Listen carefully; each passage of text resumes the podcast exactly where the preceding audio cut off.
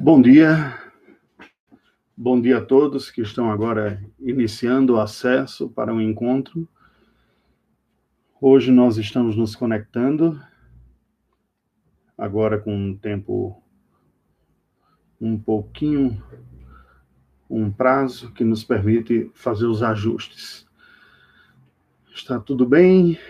Eu peço que você use o chat aí para me informar se o áudio está bom está compatível, nós podemos dar início. É um prazer e uma satisfação tê-los, nos encontrarmos neste mundo virtual mais uma vez e assim podermos ter um período de edificação da palavra do Senhor. Esta transmissão é uma iniciativa, obrigado Lucas, é uma iniciativa pastoral do, do por parte do corpo pastoral do, da primeira igreja presbiteriana de Belo Horizonte. Olga, que bom que está. Ok. Para estimulá-los a receber uma instrução da parte do Senhor neste dia, não apenas neste dia, né, mas em outras ocasiões também. Todas aquelas ocasiões nas quais nós temos tido a oportunidade de ministrar a palavra do Senhor, temos oferecido também o recurso nestes dias de quarentena através destes canais digitais. É, eu recomendo, se você ainda não o fez, que se inscreva em, em meu canal, de tal maneira que a gente possa também incorporar e facilitar os recursos. Mas também tenho feito essa transmissão é, dominicalmente aqui pelo Facebook, para aqueles que não estão inscritos no canal no YouTube. E é com satisfação que nós os saudamos. Nós teremos, nesta manhã, a oportunidade de estudarmos em sequência aquilo que vimos estudando, que são uma visão panorâmica da, da nossa confessionalidade.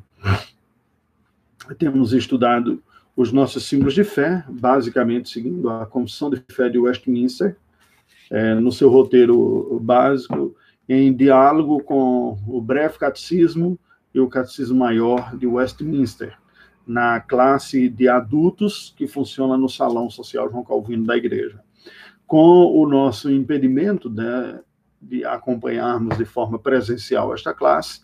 Então, nós temos dado sequência, né, eu tenho dado sequência aos estudos deste material a partir da verdade, a partir destes canais de transmissão aqui. Hoje eu pretendo, pela graça do Senhor, bom dia, Reverendo Alcindo, meu companheiro, que precisamente podemos perguntar o seguinte: em que consiste o arrependimento bíblico? Como diferenciar o verdadeiro arrependimento da, do remorso? Como entender o arrependimento como a graça de Deus que nós temos responsabilidade no meio desse propósito também, né? Como não desvirtuarmos numa prática que busca autoconfiança e como entender a relação das boas obras com verdadeiro arrependimento? Tem essas perguntas em mente. Em mente. Eu lhe encorajo também a fazer uso do, do chat e poder fazer a sua pergunta, a sua interação também. Vocês já perceberam, pelo nosso tempo junto aqui de convívio, que dar vazão à liberdade externar aquilo que nós pensamos não é uma coisa muito difícil. Costumeiramente, as nossas lives chegam próximos a uma hora. É, eu tentarei fazer um ajuste em algo mais fácil de acompanhar, talvez algumas dezenas de minutos, aí, uns 40 minutos, e nós podemos também interagir com algumas perguntas que forem feitas né, ao longo do, da nossa exposição aqui, especialmente para aqueles que estão fazendo pelo o uso do, do chat no, no canal do YouTube, mas quem está acompanhando no Facebook também pode fazer uso e assim a gente debate. É muito curioso porque ao final de algumas destas demonstrações, algumas pessoas trazem questões muito interessantes, mas o tempo já está estourado em uma hora, e aí fica difícil, né? Não, não gostaria de estender mais, até mesmo porque essa transmissão ela ocorre simultaneamente com o horário da escola, eh, que seria o horário da escola dominical. em alguns minutos mais se inicia a transmissão da mensagem matutina, ordinariamente que tem sido ministrada pelo pastor titular da igreja, o reverendo Edson.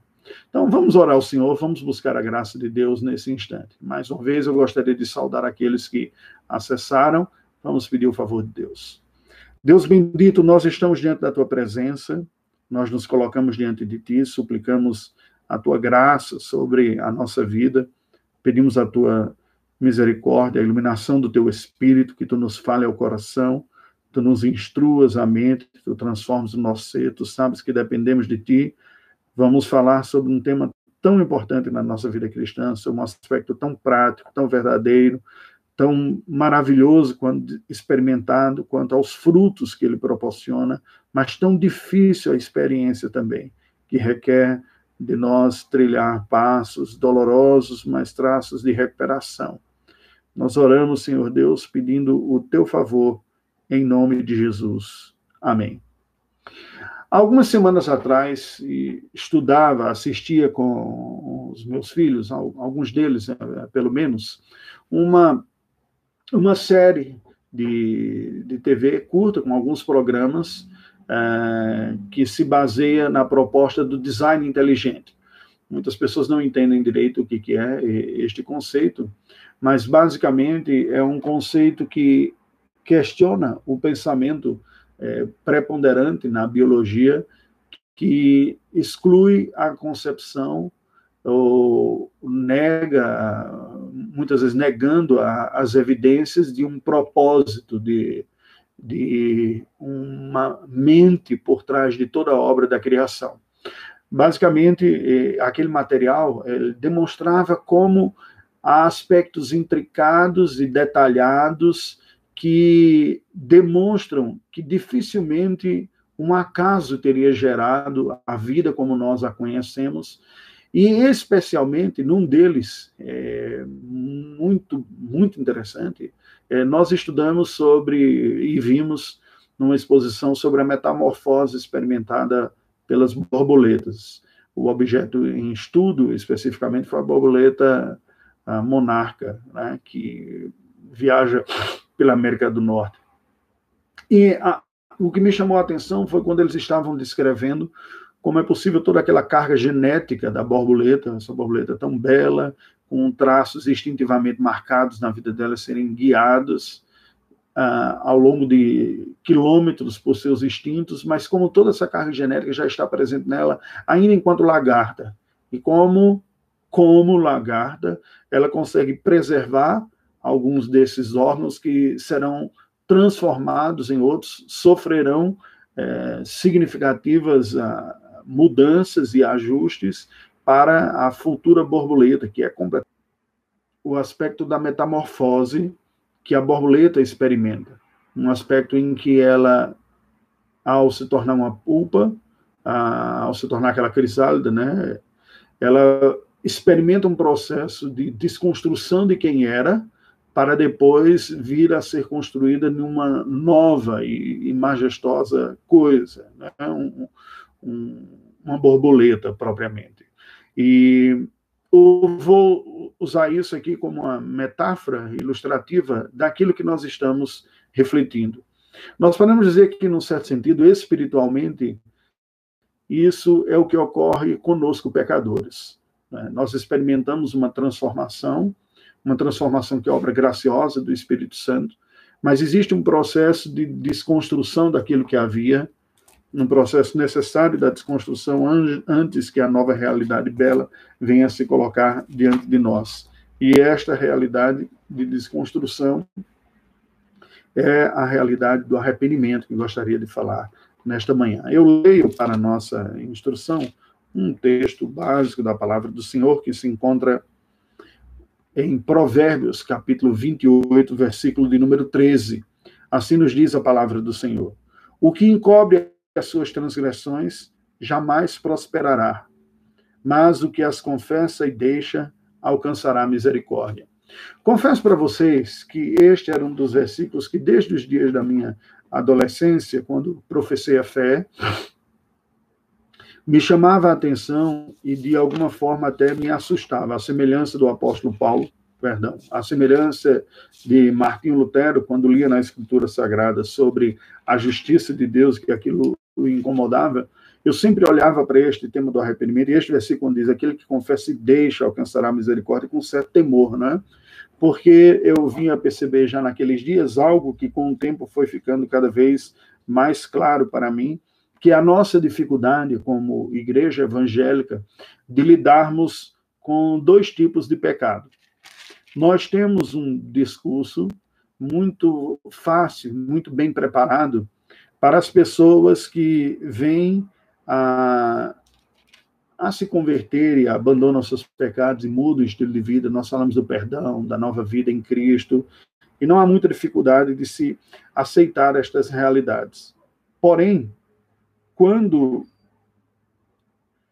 quando nós encontramos que cristãos que enfrentam algumas dificuldades na sua própria vida e lidam especificamente com com pecados agudos ou crônicos, nós nos colocamos desnorteados. Nós temos uma certa dificuldade de entender como isso acontece e até mesmo de dar uma, uma resposta. Bem, isso me faz lembrar aquilo que eu já tinha citado aqui para vocês, como Lutero, ao escrever as 95, te 95 teses que deu início à reforma protestante do século XVI, destacava de forma é, bastante enfática um tema recorrente, que era a penitência da alma, uma marca, um aspecto essencial do arrependimento, como uma marca do verdadeiro cristão.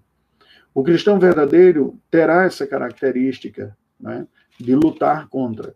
Aí vem os aspectos que nós vamos uh, discutir um pouco mais. Nós, pela sua graça, a palavra do Senhor nos diz que Deus concedeu arrependimento a, aos gentios e é sobre essa graça que gostaríamos de refletir nesta manhã. Nós estamos nas considerações uh, finais né, sobre o arrependimento. Bem, como é que nós olhamos para isso? Se o arrependimento é, revisando aquilo que nós já comentamos, a consciência do próprio pecado, é a tomada de consciência daquilo que nós falamos, pensamos, nos omitimos e agimos, aquilo que está em desacordo com a palavra de Deus, e envolve a, não apenas a consciência, mas a confissão, que é a concordância com o Senhor, quando nós nominamos com a nossa própria boca, com os nossos lábios, dizemos é, que estamos conformes à maneira que Deus olha para aqueles atos nossos.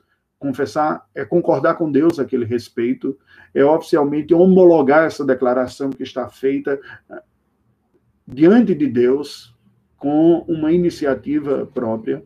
Mas o arrependimento envolve também a tristeza, a dor, o pesar por isso, como consequência natural desta compreensão da inadequação da nossa parte. E aqui vale ressaltar aquilo que temos falado constantemente. É importante nós percebermos que o ser humano, que enquanto tem esses aspectos de intelecto, de afeições e volição, todo este ser está envolvido na obra graciosa de Deus da conversão.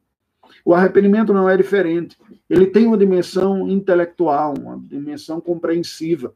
É a esta dimensão que a mensagem bíblica bem comunicada busca, se dirige e busca cativar. É isso que chama a nossa atenção quando nós ouvimos uma boa mensagem bíblica, que nós estamos engajados intelectualmente, nós compreendemos o que é dito, aquilo faz sentido.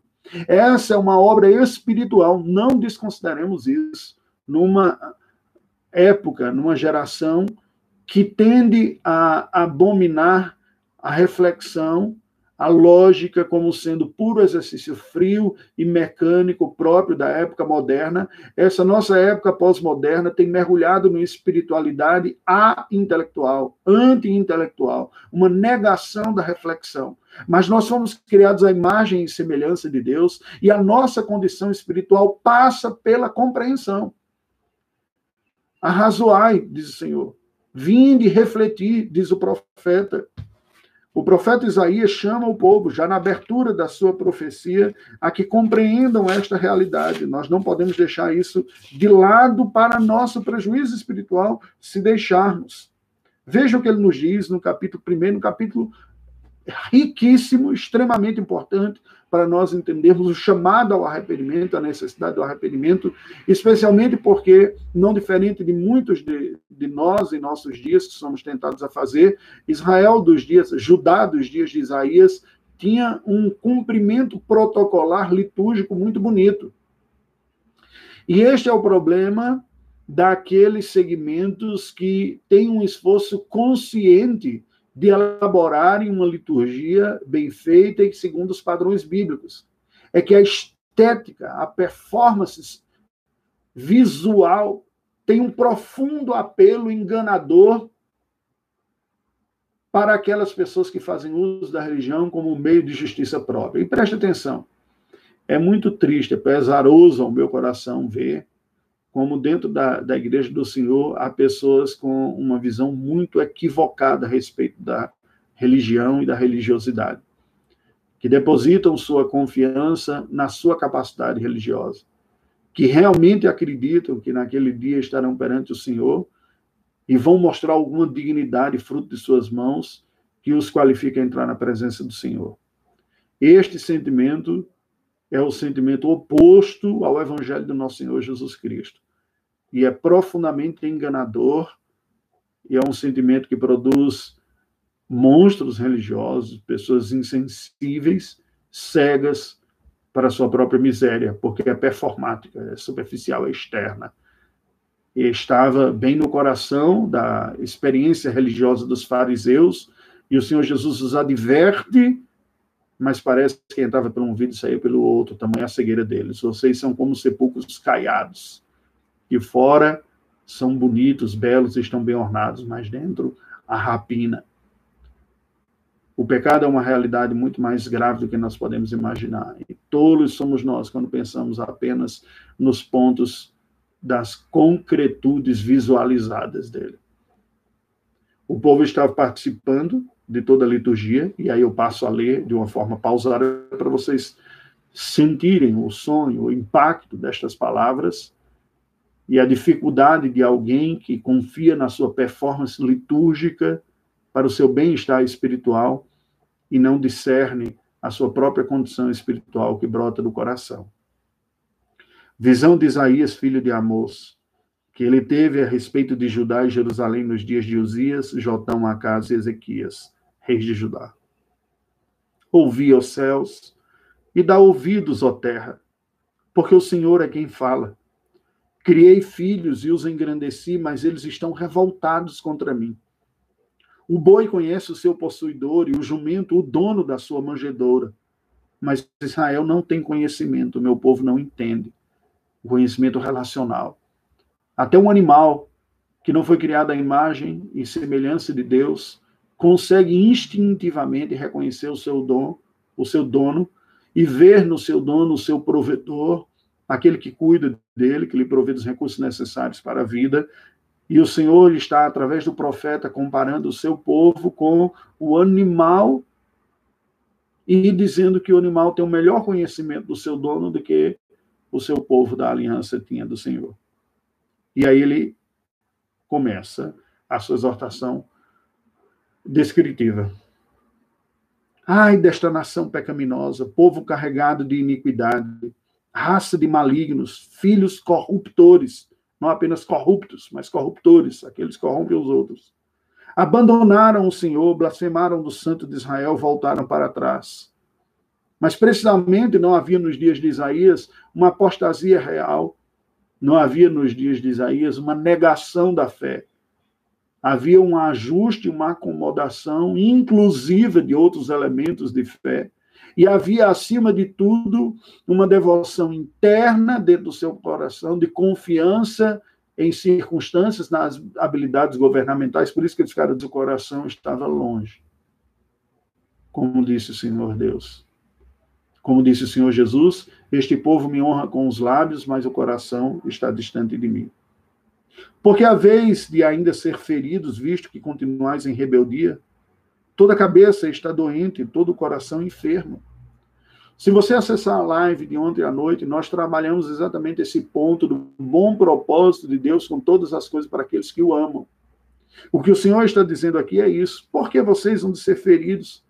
Feridos pelos seus próprios pecados, feridos pelas consequências de seus pecados, feridos por todos esses males, até como um caminho providencial meu para discipliná-los, porque vocês não têm atenção, não têm dado atenção à minha palavra. Meus queridos, é com pesar que eu lhe digo em dias de profunda angústia, eu vim a perceber um pouco melhor a malignidade do meu coração e em atitude sincera, porém revoltada diante de Deus, eu orei dizendo: Senhor, por que, que o Senhor usa métodos tão duros para me disciplinar, para me ensinar? Eu tenho o Espírito Santo e tenho a tua palavra. O Senhor não seria capaz de me instruir por isso, pelo Espírito e pela palavra?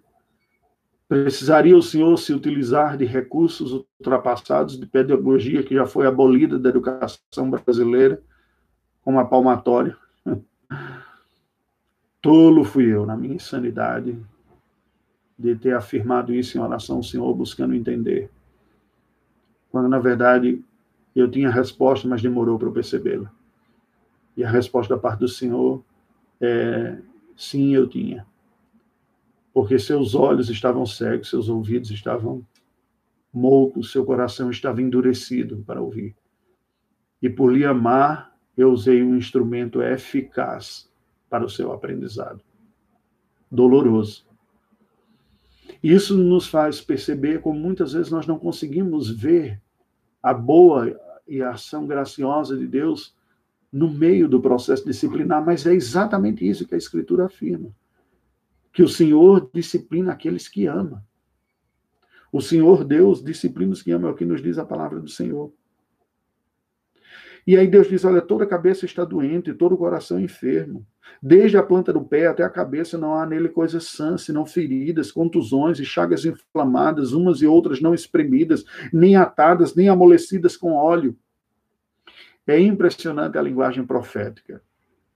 Sendo os profetas de Israel semitas, o Oriente Médio, habitantes do Oriente Médio, culturalmente, os semitas, compartilham de uma visão de mundo muito concreta. A linguagem semítica, a cosmovisão, não apenas judaica, mas também árabe, demonstra lições profundas através de imagens concretas do dia a dia. E os profetas abundam isso. São, é, há uma tolice muito grande nós imaginarmos as figuras dos profetas, as palavras dos profetas de uma forma uh, literal, o que eles estão demonstrando é uma realidade espiritual rica a partir de imagens para uma cultura que é profundamente visual. Nós, como latinos, nós somos um misto. Né? Nós fomos colonizados por europeus, mas somos fruto de uma interação desses colonizadores europeus com ameríndios, habitantes na América Latina, e ainda com um tempero e uma proporção significativa de escravos africanos. Então, isso faz com que nós brasileiros consigamos, em alguma maneira, migrar de uma maneira, de um padrão de pensamento mais eh, lógico, técnico, que predomina na academia, por exemplo. Quanto mais você avança na academia, mais competências em uma linguagem racional, conceitual, se é requerido e mais você desenvolve. E no dia a dia nós temos essa imagem muito forte, daí esse apelo muito grande para os quadros, os testemunhos, né, as realidades concretas da vida como forma de comunicação.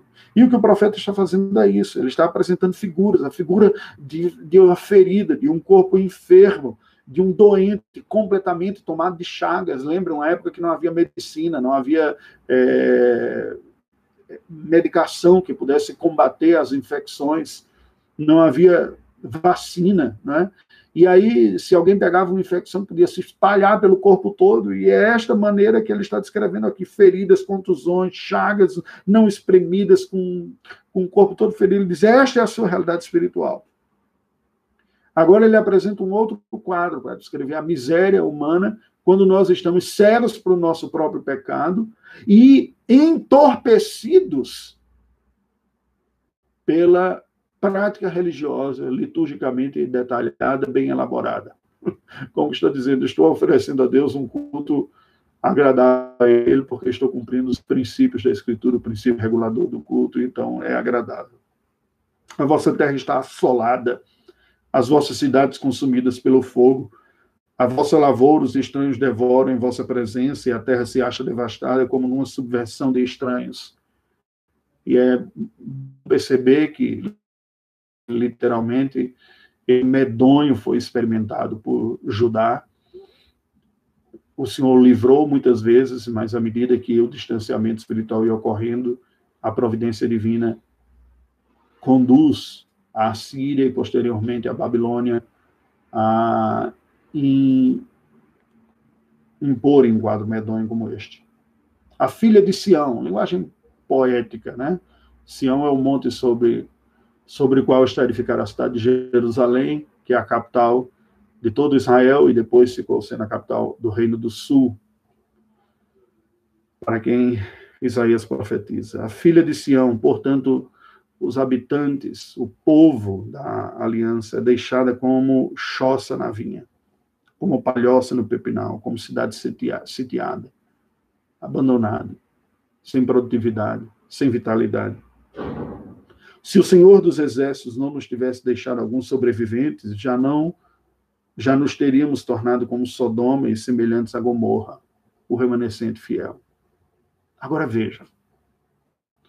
Depois que Isaías descreve o quadro espiritual real do povo, de miséria que não estava percebido, e o arrependimento consiste em enxergar isso, enxergar além do que os olhos veem, enxergar além da performance litúrgica, enxergar além da capacidade de atuarmos externamente em conformidade com a lei.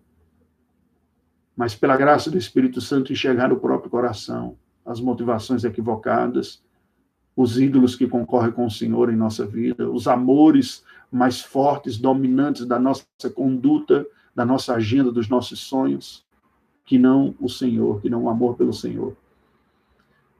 E não é muito difícil racionalmente encontrarmos isso. É difícil encararmos com objetividade.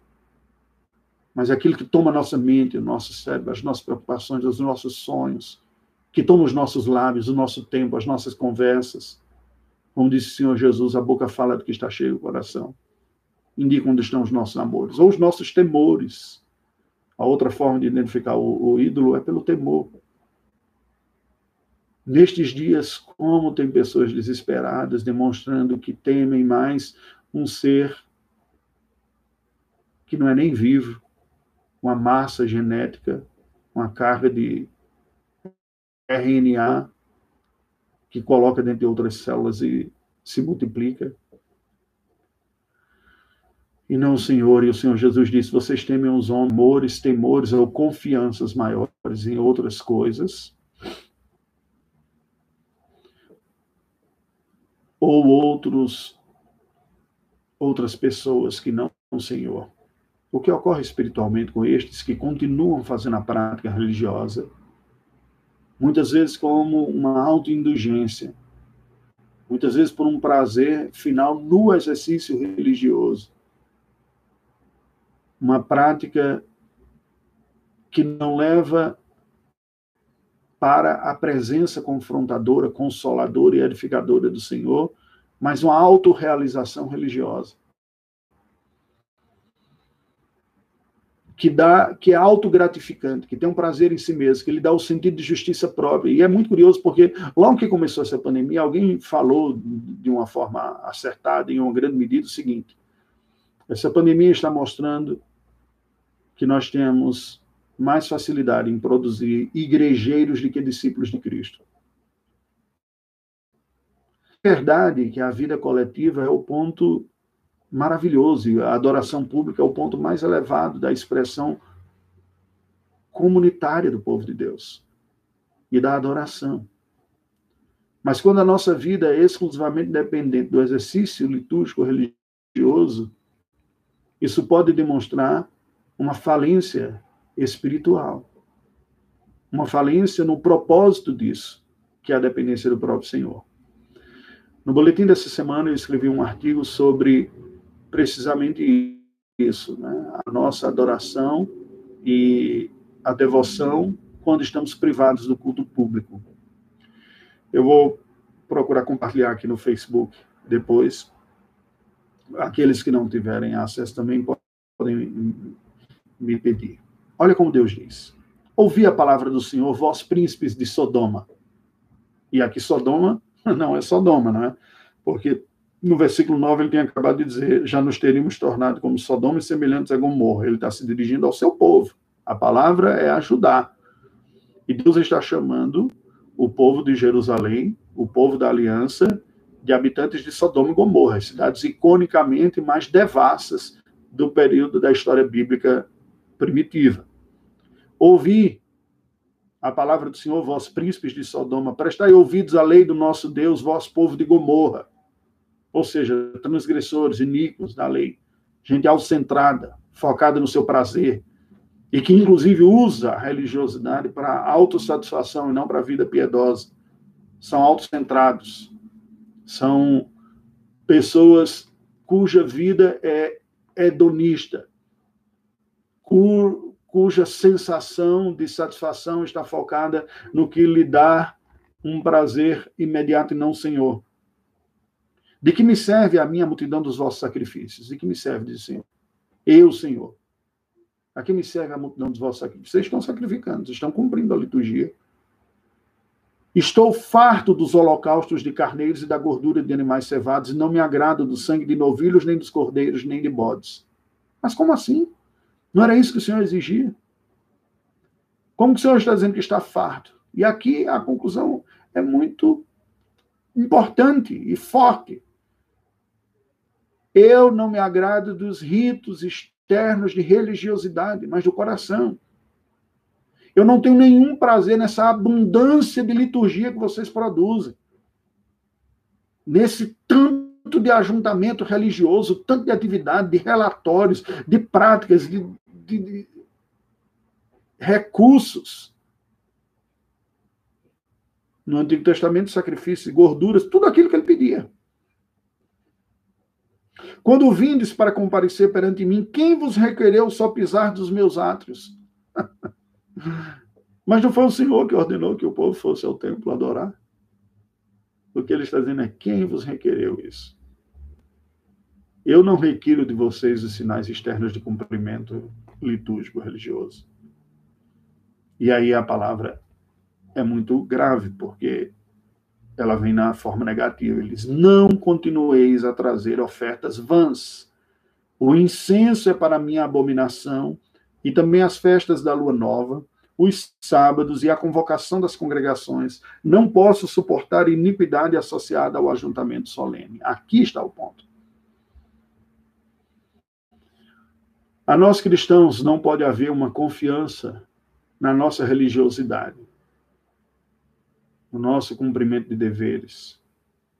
Nós devemos cumpri-los mas cumpri-los com os propósitos ou através dos propósitos designados pelo Senhor através deles para a nossa vida. Toda a nossa liturgia, quer coletiva, quer individual, todo o nosso exercício, toda a nossa dedicação religiosa não é um fim em si mesmo. Equívoco. É absolutamente um equívoco da nossa parte imaginar que o cumprimento dessa religiosidade desta religião, do aspecto formal, é uma espécie de credencial qualificadora dentro do Senhor.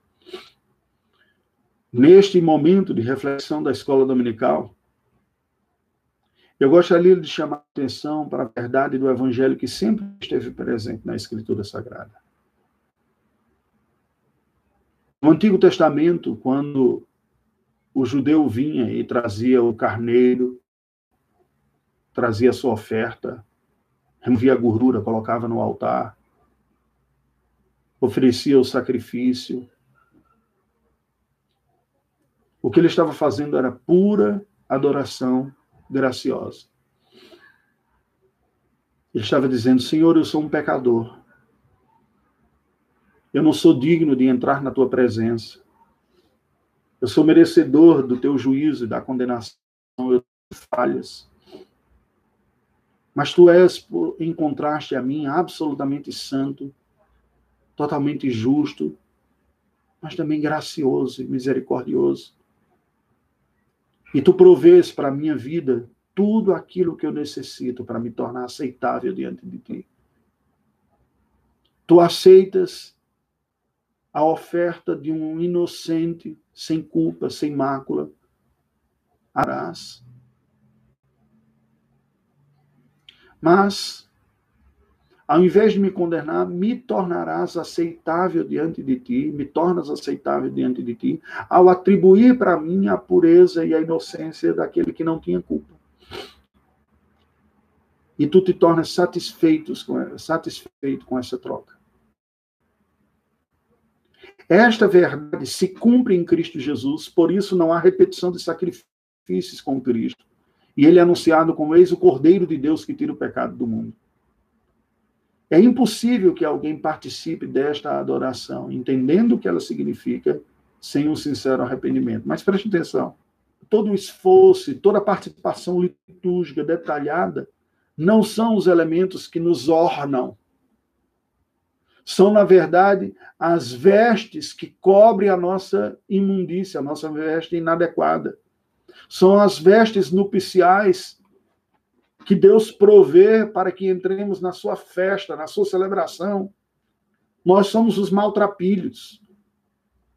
Nós somos os mendigos. Nós somos os miseráveis que Deus troca a roupa, que Deus lava, banha, perfuma, que Deus torna digno pela obra do seu filho Jesus Cristo. Quando nós passamos a confiar no nosso esforço, e daí a minha dificuldade com algumas abordagens autoindulgentes, a minha dificuldade com algumas propostas de redenção e de santificação que se baseiam numa capacidade da pessoa de discernir o seu estado e de mudar, como se houvesse no homem a capacidade de se tornar aceitável diante de Deus. Não há.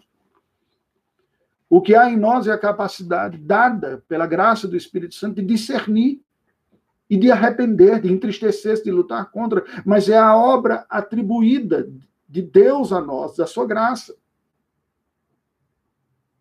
E veja que participar da religião sem entender esta graça é usar a religião contra nós mesmos.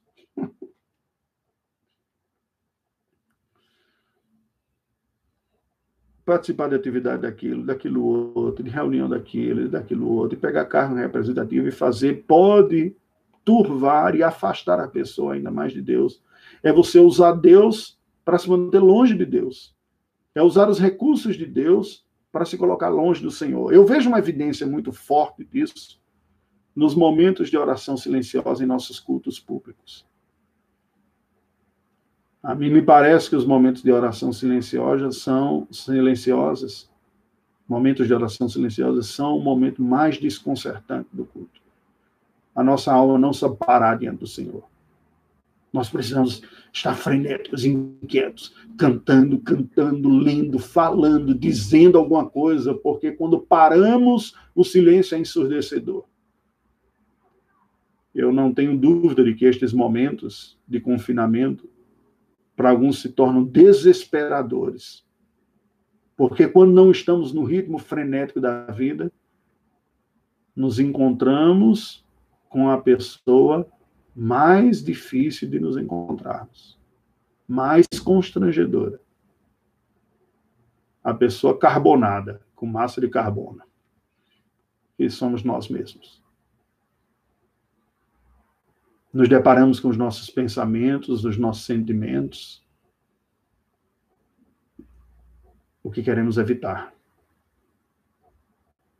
Que podemos nos esconder através da religiosidade. O Senhor continua e diz: As vossas festas da lua nova e as vossas solenidades, a minha alma as aborrece. Eu não aguento isso. Já pensou? É diferente a, a profecia de Isaías já de Malaquias, por exemplo. Porque Malaquias está condenando o culto desobediente. Aquele que entregava o animal doente, distorcido, deformado. Isaías está dizendo que eu, eu não aguento esse cordeiro perfeito que você está trazendo. Eu não aguento essa liturgia impecável que vocês estão fazendo. Eu não suporto esses hinos teologicamente precisos. Eu não aguento a justiça que você confia ao trazer para mim. Por quê? Porque ela está mascarando o mal que está dentro de você, que contamina. A minha alma as aborrece, já me são pesadas, estou cansado de sofrer. Que Deus tenha misericórdia de nós, porque este mal nos afeta em medidas distintas, mas a todos. E aí o Senhor diz: pelo que quando estendeis as vossas mãos, escondo de vós os olhos. Há evidências suficientes de que judeus oravam com as mãos estendidas, as mãos como que apontando, assim como muitos cristãos primitivos apontando para aquele a quem estão se dirigindo, falando em oração. Sim, quando multiplicais as vossas orações, não as ouço, porque as vossas mãos estão cheias de sangue. A liturgia está impecável, mas a prática da vida está associada com iniquidade. Que Deus nos dê graça, porque nós podemos olhar para outros momentos da história e outros segmentos e verem que pessoas que professaram a fé em Deus também tinham suas mãos, mãos sujas de sangue e não apenas em outras tradições, em nossas próprias tradições também. Pessoas que apresentavam liturgia bonita eram responsáveis pela perpetuação de relacionamentos sociais opressores, que tratavam o próximo de uma maneira leviana, insensível. Agora preste atenção: o que dizer de nós, nação brasileira? E falo com pesar e com dor em meu próprio coração, porque me encontro nesta categoria. Nos contentamos em nos dirigir dominicalmente à igreja e prestarmos os cultos quando tínhamos condições de fazê-lo, ou agora fazer o nosso momento devocional. E convivemos com índices absurdos de violência em nossa sociedade. Mas não sou eu que estou matando ninguém, não é você. Não temos culpa, na verdade. Se individualmente não somos os responsáveis pela morte de pessoas, mas a nossa conivência histórica, cultural, enraizada, embrenhada, com tantas injustiças em nosso país, não nos torna culpáveis diante do Senhor socialmente? Se, como diz a Constituição brasileira, todo poder emana do povo, e o povo que tem todo o poder não usa esse poder para reformar, reformular, pressionar as autoridades, como damos, demos sinais de que sabemos e que podemos fazer estas coisas quando os queremos. Em anos recentes da nossa história, uma pressão popular respeitosa até, não estou falando daquelas extremadas dos black blocs, mas aquelas respeitosas que foram a Praça dos Três Poderes, que foram avenidas importantes da nossa cidade, exigindo ações e respostas do governo. Por que não fazemos isso contra as estruturas perpetuadas, malignas, que fechamos os olhos e preferimos acreditar que não temos nada a ver com isso? Preste atenção, mesmo sem termos matado ninguém pela nossa omissão, nós temos sangue em nossas mãos os índices de violência civil cometendo no Brasil, cometidos no Brasil, cometido a violência cometida no Brasil, os crimes cometidos no Brasil, são semelhantes e até superiores a nações que estão em guerra.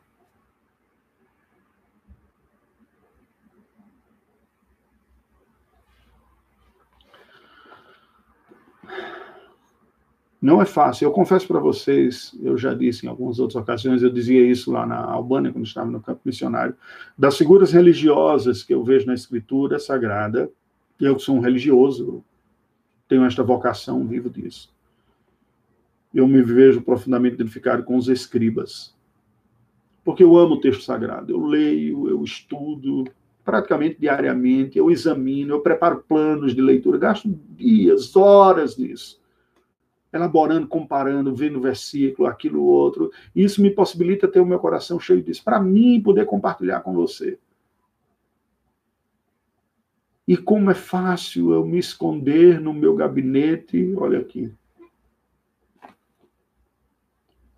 ou simplesmente receber alguém que venha, não agora, né, por causa da, da quarentena, agora é pelos recursos digitais. Receber alguém com seus questionamentos, ou fazer uma visita, ficar domesticado pela religião. Como é fácil para nós fazermos isso sem perceber a amplitude do nosso mal. Aí Isaías diz: Lavai-vos purificai-vos e tirai a maldade dos vossos atos diante dos meus olhos. É muito curioso porque neste primeiro capítulo não há uma única descrição de pecados objetivos, concretos, litúrgicos, religiosos. A descrição dos pecados religiosos, espirituais, e litúrgicos são motivacionais. São do coração. Quem olhasse de fora parecia que Judá estava apresentando um culto impecável diante do Senhor. Mas aquilo que aos olhos era impecável, como disse Jesus, escondia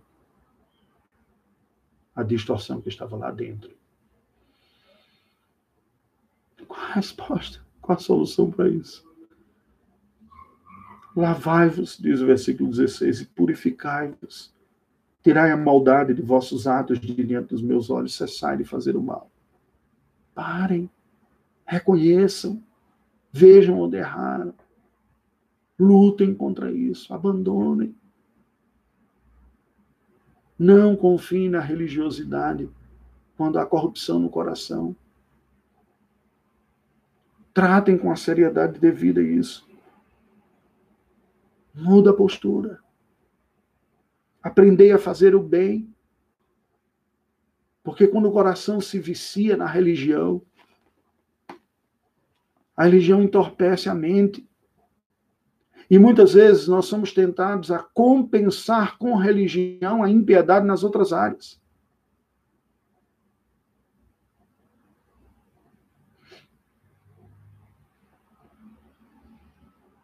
Aprender a fazer o bem não se trata simplesmente de uma autoconfrontação. É mais profunda. Ela começa com a pergunta: por que, que o bem não é a rotina da minha vida nesta área? O que conquista o meu coração com a força maior que me impede de produzir piedade nesta área?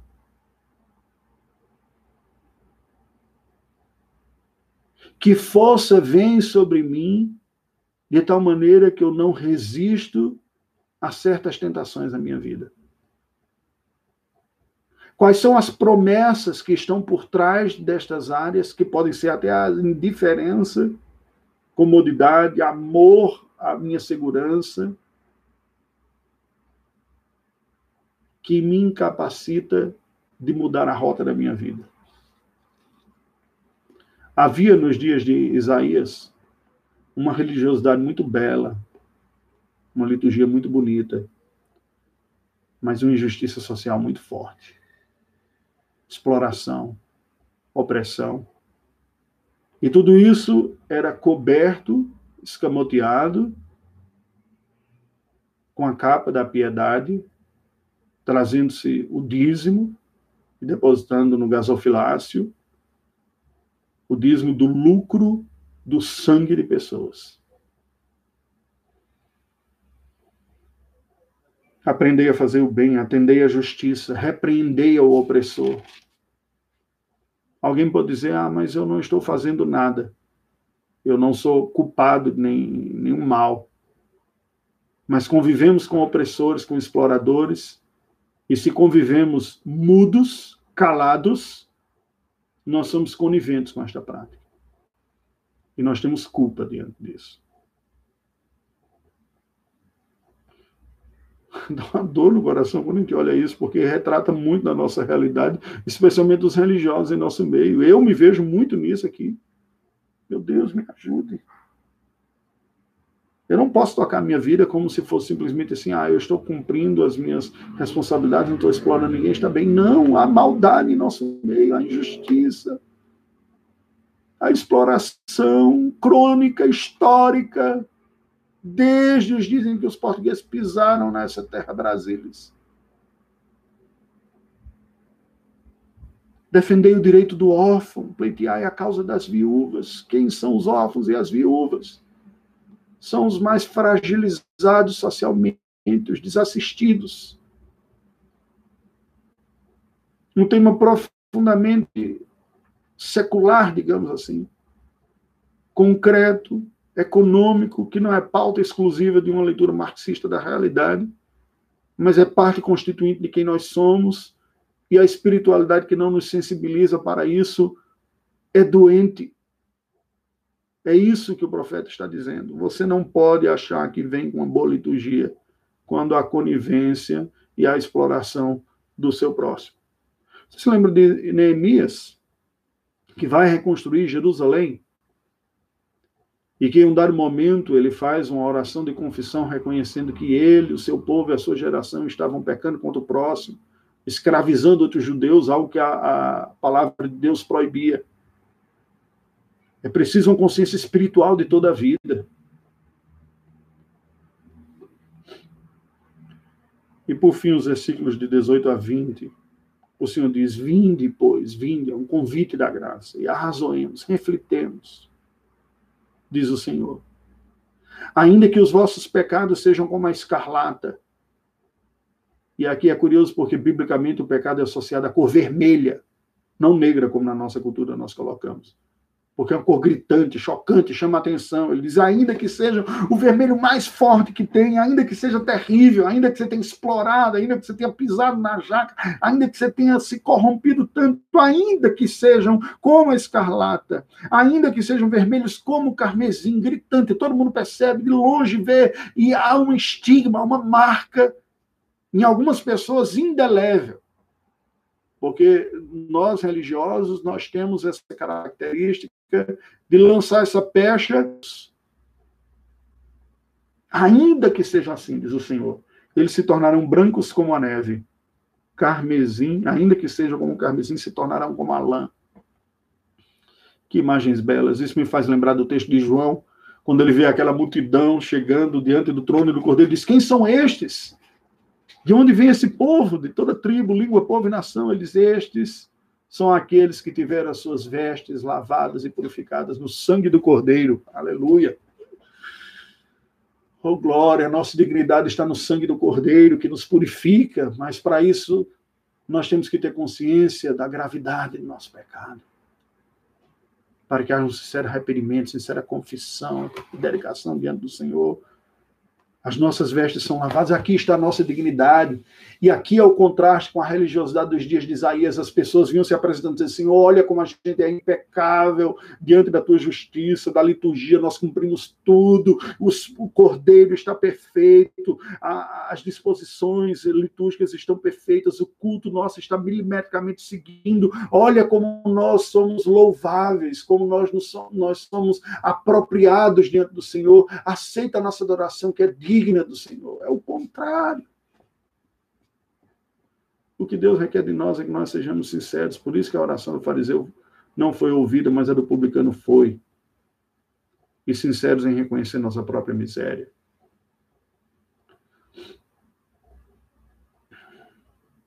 Inclusive a nossa falência. Os pontos de dificuldade de ação de forma piedosa. Aqui estão os nossos vermelhos, Senhor. Aquilo que tentamos esconder dos outros, que não queremos ver nós mesmos reconhecer. E neste sentido é muito curioso porque o Evangelho mostra que aqueles que estavam mais estigmatizados nos seus dias foram os que conseguiram desfrutar de forma mais profunda e rápida da devoção ao Senhor Jesus Cristo, do fervor. Deus promete perdoar e purificar, pelo lavar, regenerador do Espírito Santo, como diz Paulo escrevendo a Tito. Se quiserdes e me ouvirdes, comereis o melhor desta terra. Se quiserdes. Eu pergunto, você quer? Você quer uma religiosidade que não maqueia, falseia e lhe torna admirável pelos outros? Você quer uma religião que mostra o que há escondido pior dentro de você e que lhe toma pelas mãos e lhe leva aos pés do lavadeiro e seu detergente, que é o seu Filho Jesus Cristo e seu sangue. C.S. Lewis certa vez disse: se você procura uma religião confortável, não recomendo o cristianismo. Você quer? Ou você quer a admiração dos homens? Estar bem vestido, ser pontual, ser admirável por uma família exemplar, receber os louvores pela sua piedade e experimentando dia a dia o distanciamento do Senhor e a cegueira autoindulgente. O que você quer? Deus diz: se quiserdes e me ouvirdes, comereis o melhor desta terra. O melhor que Deus tem para nós é fruto de sua graça. Graça que só é desfrutada por pecadores conscientes. Mas, se recusardes e fordes rebeldes, sereis devorados à espada, porque a boca do Senhor disse. Os que se recusam ao caminho da graça, se mantêm no caminho da justiça própria, receberão a recompensa, porque justiça é recompensa. Eu vejo que alguns comentários aqui no chat sobre diversas áreas, especialmente as áreas sociais, nesses dias que, confesso, nos encontramos meio perdidos. Que o Senhor nos dê graça. Eu tenho um poder muito baixo de mobilização de organização e de estruturação de pessoas para a ação. Mas eu peço que, se esta palavra falou com você, procure se juntar a outros que queiram crescer na graça e no conhecimento de Deus e Cristo Jesus. Eu me coloco à disposição também para conversarmos por chamada em outra ocasião. Vamos orar ao Senhor. Deus bendito, te rendemos graças pelo encontro desta manhã. Pedimos que tu nos ajudes a, sinceramente,